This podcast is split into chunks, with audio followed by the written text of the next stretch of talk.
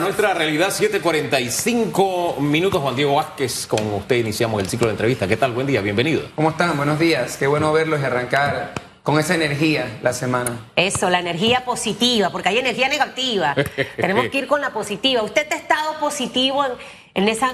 Y yo digo, wow, yo también lo admiro. Yo perdiera la cordura en algunos momentos en esa comisión de presupuesto con las cosas que ahí ocurren. Y hemos ya tenido este desfile de varios funcionarios. eh, algunos con mucha más plata que otros y teniendo necesidades más importantes. ¿Cómo evalúas hasta este momento, Juan Diego, ese, ese, ese camino de las vistas presupuestarias? ¿Sientes que es un presupuesto que en realidad está consono con la realidad? ¿O, o hay algunos privilegiados, entendiendo que estamos en, en una situación complicada en las Así es. arcas del país? Mira, lo primero es decirte que para que la ciudadanía sepa, restan dos semanas aproximadamente, ocho días de vistas presupuestarias que, continúan el día de hoy a las 9 de la mañana y que se deben extender hasta aproximadamente el próximo jueves. O sea que quedan aún varias instituciones. Entre esas, digamos, las más sonadas, la mayoría de los ministerios, creo que solo han pasado dos, por lo que restan el resto de ellos. Es muy importante destacar lo que tú has dicho, Susan, y es algo que solo desde la vista o muy estudiada o desde la silla que yo ocupo, que además he estado allí presente en las vistas, cuando uno ve eso que tú mencionas, el tema no es que, y miren, yo quiero decirlo aquí, lo he dicho muchas veces, no es fácil para el MEF, para el Ejecutivo, para el presidente, para el gobierno, hacer un presupuesto en estos tiempos. No es fácil. Sin embargo, cuando uno ve, como tú bien decías, que algunas disminuciones o algunos aumentos se dan, no parecen basados en técnica o no parece basados en la ciencia, en la estadística, en los números, sino en la política, es cuando a uno, como yo, no le queda más que cuestionar. Y como tú decías, te doy un datito, que yo creo que no se explotó. Hay universidades a las que se le da un tercio de presupuesto públicas y se les pide que recauden lo mismo en matrícula. Y usted que tiene una, usted que tiene una empresa, ¿cómo si yo le doy 100 millones a una universidad, le pido 4 millones y medio de matrícula, pero a otra le doy 35 millones y le pido 4 millones y medio de matrícula? ¿Qué sentido tiene? ¿A qué universidades se les dio poco presupuesto? Porque, ojo, lo que dices es cierto, solo nos vemos UNACHI, Universidad de Panamá, eh, UTP, no sé a cuáles les quitaron. Todas, si no me equivoco, tienen por parte del MEF, eso es importante que ustedes en los medios y la ciudadanía lo entienda. La asamblea no puede decir, ah, no, a la UTP quítale y a la UNACHI dale, ni aunque quisieran, y si quisieran, bueno, yo creo que así mismo pasaría, pero ni aunque quisieran pueden hacerlo. ¿Cómo ocurre? Las instituciones, y en este caso universidades, van al MEF en marzo y le dicen, queremos tanto para tanto. Y el MEF es el que dice, no, no, de lo que usted pidió le vamos a dar tanto. Y la asamblea, luego de las vistas, se sienta y dice, no estoy de acuerdo con el MEF. Y a este lugar hay que darle más, a este podemos quitarle, a este hay que darle.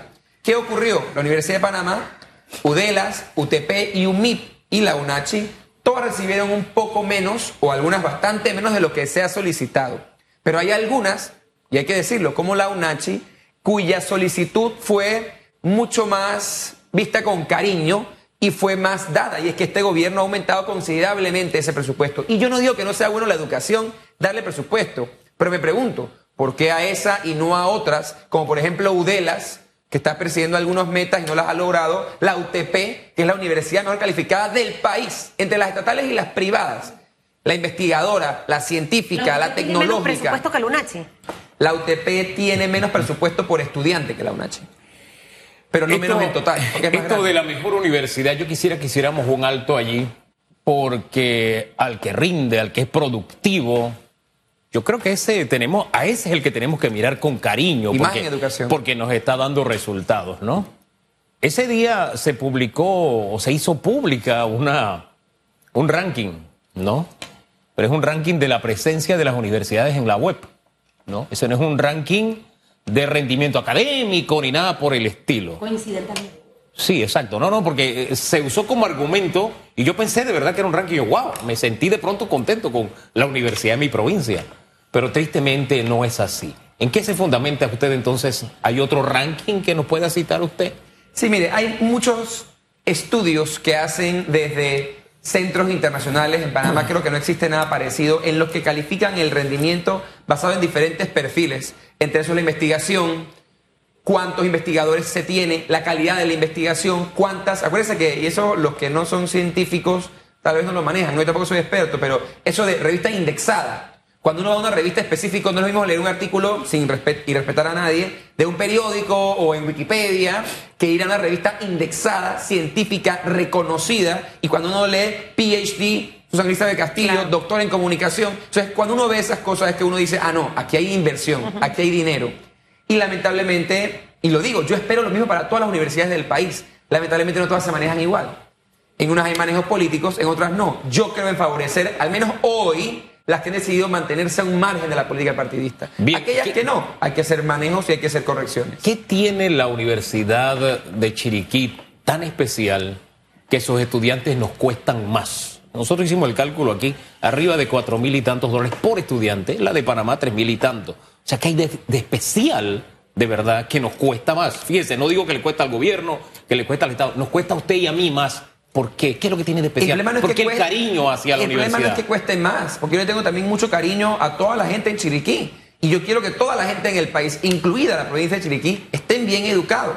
Lo que no se entiende es que se invierta más y pareciera recibirse menos. Mm. Es allí el problema, porque si usted me dice a mi Hugo, ah, no, es que tal universidad tiene tal presupuesto, pero es la número uno en el país, yo digo, justifica. bueno, Dios nos bendiga, hay que darle a las otras Así para que es. suban entonces. Así es. Pero este no es el caso. Entonces, y te digo algo, Hugo, y les voy a confesar algo que no había dicho. El que siguió el debate, sé que ustedes lo hicieron, vieron que yo participé siempre de primero, porque después entonces anotan los PRD a tratar de defender lo indefendible en ocasiones. Y yo los escuchaba porque me quedé ahí sentado, para que no dijeran que yo hablo y entonces me iba para no, para no escuchar el para atrás. Yo me quedé ahí sentado, recibiendo lo que pude haber dicho mal o no y escuchando. Y yo me preguntaba, sentado ahí escuchando las respuestas, ya, no, no sé si eran respuestas porque era una defensa. ¿Será que yo estoy equivocado? Yo me lo pregunté y yo me lo pregunto mucho, se lo digo a la gente, yo, ¿será que estoy equivocado? Viniendo de quien venga lo que digan en la asamblea, yo me pregunto, porque no tengo la verdad absoluta, ¿será que estoy equivocado? Y luego en mi Instagram, sin yo pedir nada, Susan, me llegaron cientos, que te puedo enseñar algunas ahora. Yo no he publicado cientos de comentarios de mi entrevista, de estudiantes de la universidad, diciéndome, diputado, nadie se atrevía a decirlo. Diputado, usted no tiene idea. Diputado, ese que es gobernador es profesor de tal materia. y no lo hemos- Estudiantes y de no- Chiriquí. De Chiriquí, de la UNACH. Imagínate. No lo hemos visto. Entonces, si a mí me dicen, aquí yo tengo que escoger entre una rectora que verá parte de la administración Claro. y los estudiantes, A los estudiantes. estudiantes, Sin que son al final el futuro y el producto de una universidad. Lo que nosotros no podemos hacer es convertir las instituciones públicas, cajas de seguro social y demás y universidades, en, en- en- en pequeños partidos políticos donde bastiones. al final lo que yo hago es comprar a la gente porque el clientelismo también es eso. Así es. Dar salario, dar beneficios a ciertos estudiantes y profesores para yo mantenerme en el puesto. Eso es incorrecto y eso es lo que ha estado pasando. Ahora, mencionaste algo clave y esencial y creo que es importante que la ciudadanía lo entienda. El MEF trabaja este proyecto de borrador. Las instituciones todas tienen hasta una fecha Marzo. para enviar, porque a mí me tocó en una vuelta, enviar y decir cuánto yo quiero de presupuesto. Así es. Obviamente eso tiene que ir sustentado con la ejecución anterior y los años anteriores de lo que yo ejecuté en cuanto a inversión y a funcionamiento para que me lo puedan aprobar.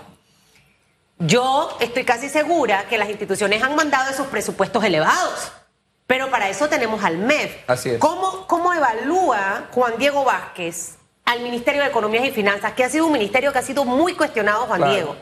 No solamente por el tema del presupuesto, sino por el manejo de la crisis económica, producto de pandemia, guerra, combustible y recientemente cierres de calle. Mira, yo tengo que insistir, el trabajo no es fácil y no quiero decir que lo sea. Y yo quiero agradecer en este espacio a los que están en el MEF ahí día a día escuchándonos y respondiendo las preguntas. Sin embargo, hay cosas que uno consulta, que uno no recibe una respuesta técnica, y los que están ahí son técnicos, pero hay cosas que uno pregunta específico, que la respuesta no es técnica. Y yo, por ejemplo, me pregunto, ah, bueno, hay que recortar aquí y allá, porque en efecto, no hay plata para todo el mundo, porque es plata, como decía Susan, nuestra. No crean que el gobierno tiene una cuenta mágica o que como Barney de la bolsa, es plata nuestra, que se genera por impuestos, que se genera por la actividad económica del país, que además hay que seguir impulsando.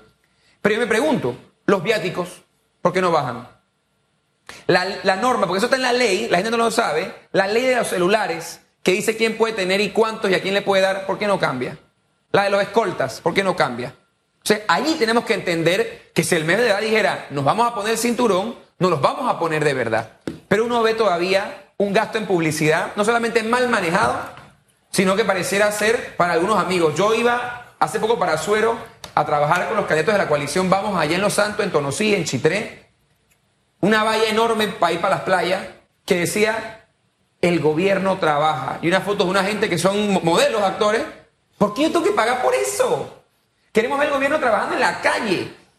Ah, no, el gobierno trabaja y vayas y vayas. Quizás sabía quién es ese negocio, porque eso es lo que es un negocio. ¿Cuánto hueco tapamos con una valla de esa? Pero yo quiero volver, al tema, volver al tema de educación.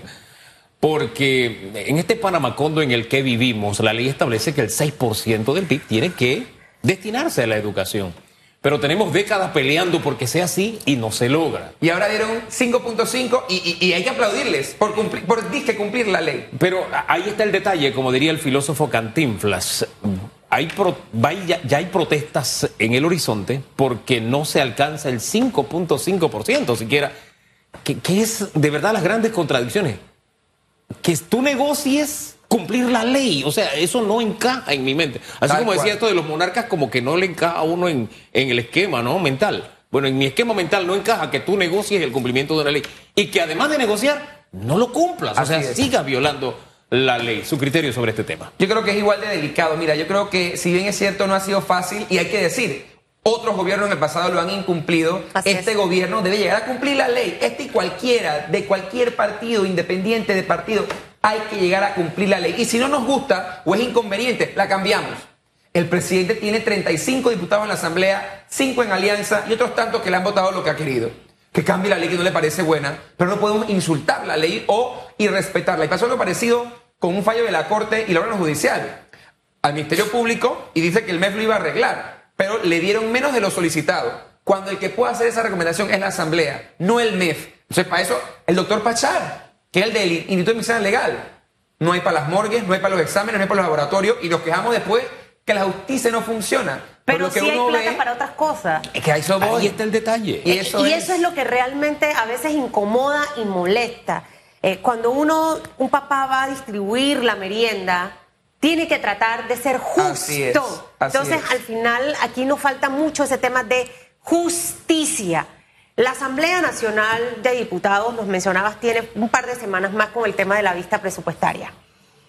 Eh, y todavía le quedan varias semanitas de trabajo, porque creo que se van el Día de las Brujas por ahí, como el 30-31 de octubre, eh, de, de este periodo. Lo que hemos logrado hacer en la Asamblea realmente, y esto lo amarro con la larga lista de personas que aspiran a llegar a ese órgano por la libre postulación, y que nos contabas que muchos de la coalición Vamos van arriba eh, con una cantidad de, firmas que eso va a representar, puede que sí, puede que no, ese voto en las próximas elecciones de mayo. ¿Sientes tú que el panameño ya está desgastado? ¿Que ha entendido realmente que en esa asamblea hay mucha gente que no debiera estar por lo poca productiva que es y que nos cuesta tener a gente tan vaga, porque esa en realidad es la palabra, en ese órgano mientras el resto panameño está viendo cómo trabaja? Mira, definitivamente yo primero tengo que destacar la importancia como institución de la Asamblea Nacional y por tanto de poder limpiarla. Y como lo he intentado hacer yo, limpiarla desde dentro. Fácil es señalar, fácil es criticar, fácil es tener todo desde afuera la fórmula, pero hay que entrar a hacer el trabajo y a limpiarla por el bien del país. La Asamblea ha dado algunos pasos en cierto con el tema de conflicto de interés, con algunas leyes medioambientales, con una ley que hace poco se hizo realidad finalmente, sociedades de emprendimiento del colega Fernández de la bancada. O sea, hay pasos que se han dado en la dirección correcta sin duda. Sin embargo, este país requiere más de su asamblea.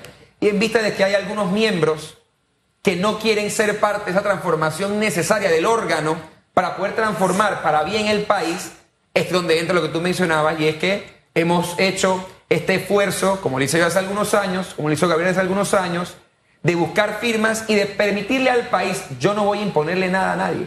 Yo voy a apoyar gente, como cualquiera puede apoyar a quien quiera, voy a decir públicamente a quién apoyo, voy a caminar con esas personas y voy a pedirle a la gente que confíe en nuevas caras.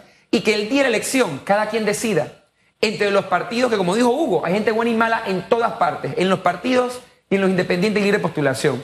Lo que queremos es que haya opciones y para eso hay que salir a firmar ahorita, por la gente buena, con propuestas y que se está levantando. Entonces, que cuando se den las firmas, para mayo, Veamos las opciones de los partidos, que claro que las van a tener, algunas van a ser las mismas de siempre, pero van a estar allí, y que hay opciones nuevas y que el panameño pueda, como para responderte te digo, sí creo. Yo estuve el viernes en las tablas, el sábado en Tonosí, fui a Las Flores, a Buenos Aires y al Valle de Tonosí, fui a la Villa de los Santos, fui a Chitré, la gente quiere, y uno dirá, eso es lejos, la gente quiere algo distinto. Esa gente de Azuero que es trabajadora, que es seria, la tierra de mi abuelo, de Porras, quiere algo nuevo y diferente. Estuve en Chiriquí hace algunos meses, estoy caminando en la ciudad, la gente está buscando algo distinto. Lo que tenemos es que los que somos honestos y vemos el país de cierta manera, porque no nunca vamos a pensar igual, ni usted y yo que nos queremos tanto, Susan, pero lo que estamos de acuerdo, hay que caminar por el bien del país y hay que avanzar en esa dirección. A propósito de honestos y también de lo que hablamos hace un rato del tema clientelismo y que estuvo por Chiriquí, hay un candidato en Chiriquí, que si la memoria no es infiel, que ha salido en algunas redes sociales con fotografías, con bolsas, supuestamente buscando firmas con las bolsas, o sea, clientelismo puro y duro. ¿Qué dice usted sobre estas denuncias públicas? Lo primero es que en efecto, vimos desde la coalición este fin de semana, el viernes en la noche, una publicación que hicieron una cuenta en Instagram sobre ese particular. Nosotros conversamos inmediatamente con el precandidato, que en efecto es del área de Chiriquí, y entendimos lo que había detrás. Yo no voy a estar aquí para justificarlo, quiero dejarlo claro. Desde la coalición condenamos, investigamos o, buscamos y vamos a denunciar sobre cualquier caso de clientelismo, de la coalición y de afuera. Él dio algunas excusas, a mí leal saber y entender por lo que él plantea en una donación comunitaria, que él llevó de ropa usada a una comunidad de 200 personas y que él, el error que cometió sin duda alguna es estar identificado con una camisa de precandidato que no decía para el cargo, que no decía fírmame, que no decía nada, pero es un error y yo lo tengo que reconocer aquí. Sin embargo. Y él lo entendió que es un error. Por supuesto. Y está, y eso es lo que voy a decir, espérese, es que no, yo no voy a decir eso y, y ya. No. Yo no soy quien para decir eso no es clientelismo.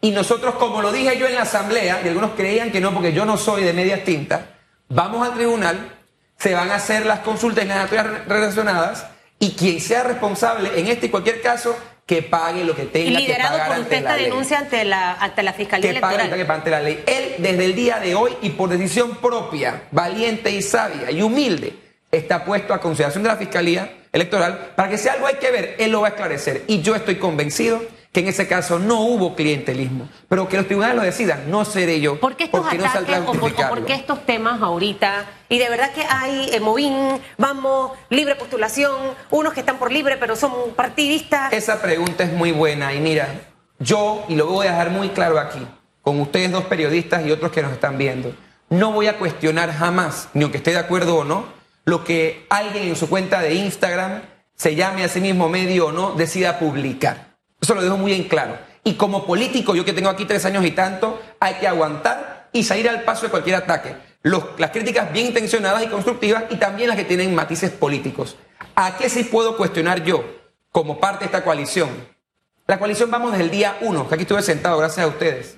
La, de la convocatoria, hablo del reclutamiento, hablamos del proceso, hablamos de quién escogimos, hablamos de cómo escogimos. En la página web está la hoja de vida Declaración de conflicto de interés, algo inédito en la historia del país. Renuncia al fuero previamente. Y todo en la página web. Y esto que ocurre con estos ataques o con estos comentarios no es más que lo que ocurre con la transparencia. Y el día que yo o mi coalición o mis candidatos sufran por transparentes, vamos bien. Pero yo me pregunto, ¿quién financia estas cuentas de Instagram? Ese en particular que usted mencionó, ¿quién la financia? La financia un movimiento. La financia un movimiento que tiene candidatos que el país quiere saber quiénes son. Yo quiero saber quiénes son. Porque es conveniente que esas publicaciones se hagan en circuitos en donde los cadetes de la coalición van ganando. ¿Y saben cómo? No con clientelismo, con firmas. El que sabe buscar firmas, el que sale a caminar, el que va a las comunidades va a ser premiado. No el que busca ataques. Y es una pena que en medio de esta campaña política esos movimientos independientes sigan intentando atacar en vez de ser transparentes. Pues eso es, lo que, eso es cómodo. Yo pido transparencia, pero no digo a quién apoyo, no digo a quién financio. Salgan y díganlo. En la capital, en el interior. Y yo creo que es hora de que todos seamos transparentes. Nosotros lo hemos sido desde el día uno. En exceso, además, creo. Creo que es importante que si Movín tiene candidatos, que si cuentas en Instagram tienen candidatos, que igual lo digan y lo sean. Y que así como lo han podido hacer, todo el país pueda ser inquisidor, hebra a hebra, como lo han sido con nuestros ciento y tantos candidatos, para que todo se sepa. Y eso es democracia, y estoy de acuerdo con eso, pero en igualdad de condiciones. No que unos somos transparentes y otros que dicen serlo, en verdad no lo son. Decía Bolívar que a la sombra de la ignorancia trabaja el crimen, y ella hay a quienes les gusta trabajar en las sombras y mover los hilos del poder en las sombras. Por eso yo he insistido. Pero vamos a las firmas, Hugo. No le funciona. La gente no es tonta. Pero díganlo. Para que vean igual cómo la coalición, con el favor de Dios y la gente, seguirá robusteciéndose. Que publiquen a quienes apoyan, que la gente lo quiere saber. Precisamente, la gente merece saber. Precisamente, precisamente por eso, precisamente por eso, y a ese punto iba, ¿no? En el campo de batalla, que es la búsqueda de las firmas, ¿cómo está cosechando Vamos respecto a otros grupos que lo que hacen es captar candidatos, no dar la cara, aunque son sus candidatos, o sea, mover los hilos detrás del poder. Yo le pongo un ejemplo, en el circuito 8-4, aquí en la ciudad, vamos va 2.000 firmas arriba, que candidatos de la lista que entiendo, porque yo no tengo esa certeza, pero será bueno que ellos aclaren, están apoyando. En el 8-3, vamos arriba, varios cientos de firmas arriba, el equipo que ha sido víctima de ataques, y de algunas publicaciones, de nuevo, yo no digo que no se pueden hacer, yo respeto el trabajo de los medios y aunque no me guste, o sea, mentira, yo moriré, no, y moriré defendiendo la libertad de expresión. Así tiene que ser. Pero que el movimiento diga, no, es que apoyamos. Y que la publicación, si es verdad o no, cada quien lo vea como un medio, pero que se entienda que el medio tiene un matiz político, que la cuenta tiene un matiz político. En David vamos ampliamente arriba los candidatos. Chepo también, ¿no? ¿A Valkyria cómo le va?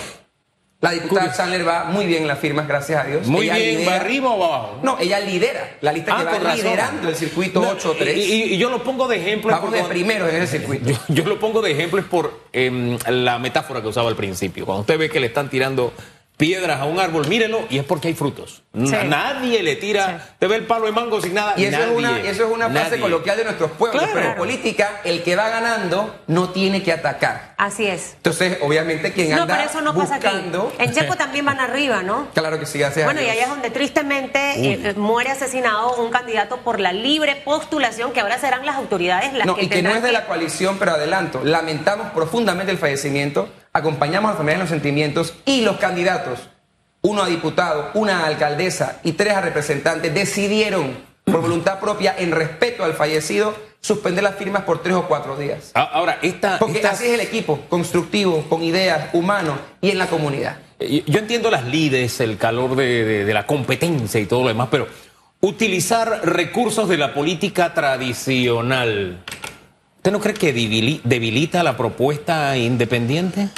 Mira, yo no, yo no soy quien para hablar de la propuesta independiente. Lo que sí te puedo decir es que, y tengo que reconocerlo aquí, ¿usted cree que yo estoy aquí sentado conversando sobre qué se hace bien o qué se hace mal desde el lado independiente? ¿O debemos estar todos pendientes del juicio de Odebrecht y de los implicados de los partidos políticos? De todos los partidos políticos. Y bueno, algunos independientes. En eso debemos estar.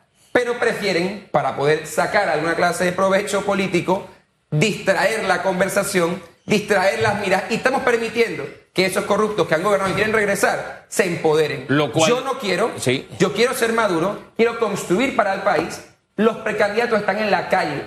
Esas publicaciones no los distraen. Me hacen a mí invertir un poquito de tiempo viendo cómo comunicamos y qué hacemos porque les vamos a dar la cara al país. Y repito, en el caso del precandidato que se habló, está ya en las instancias correspondientes como me comprometí a hacerlo. Sin embargo, compitamos con propuestas, con firmas y repito, publiquemos todos a quienes apoyamos. Sí, y, esto va para todos. Y fíjese que al hablar de este tema no es que estemos de alguna forma diciendo oculten debajo de la alfombra la, suciedad. No, para nada, voy a denunciar, para que se denuncie y que se enfrente a donde tiene que. Y así lo hemos hecho y lo seguiremos haciendo con el favor de Dios. Pero el uso de los recursos, de verdad, esos bajos de la política que ya cansa, de la que estamos hastiados por parte de quienes supuestamente nos quieren hacer una oferta diferente. Así que el panameño es inteligente. Ellos. A veces más o menos, a veces se dejan engañar. Por eso hay que reiterarle a la gente que tienen que que estar muy pendiente de lo que se publica, cómo se publica, que le vaya bien en la lista viene? Y también y más dice, hay una frase, ¿no? Más dice de Juan lo que dice de Pablo que de Pablo. Claro. Que le vaya bien a la vista presupuestaria. Arrancan a las 9. Así Que que. le vaya bien al país. Yo ando ahí peleando, pero que el país salga Siga favorecido. defendiendo cada centavo. Lo De que los dice panameños. Juan de Pedro dice más de Juan que de Pedro. Así era, pues. Esa es la frase. Eh, Buenos días se para todos. Uno se Seguimos retrata. buscando firmas. Uno se retrata, así simplemente. Y trabajando. Yo voy para la asamblea a buscar firmas. Ellos van a buscar firmas. Vamos Yo a la firma en pausa. la noche. Vamos a la pausa, regresamos en breve.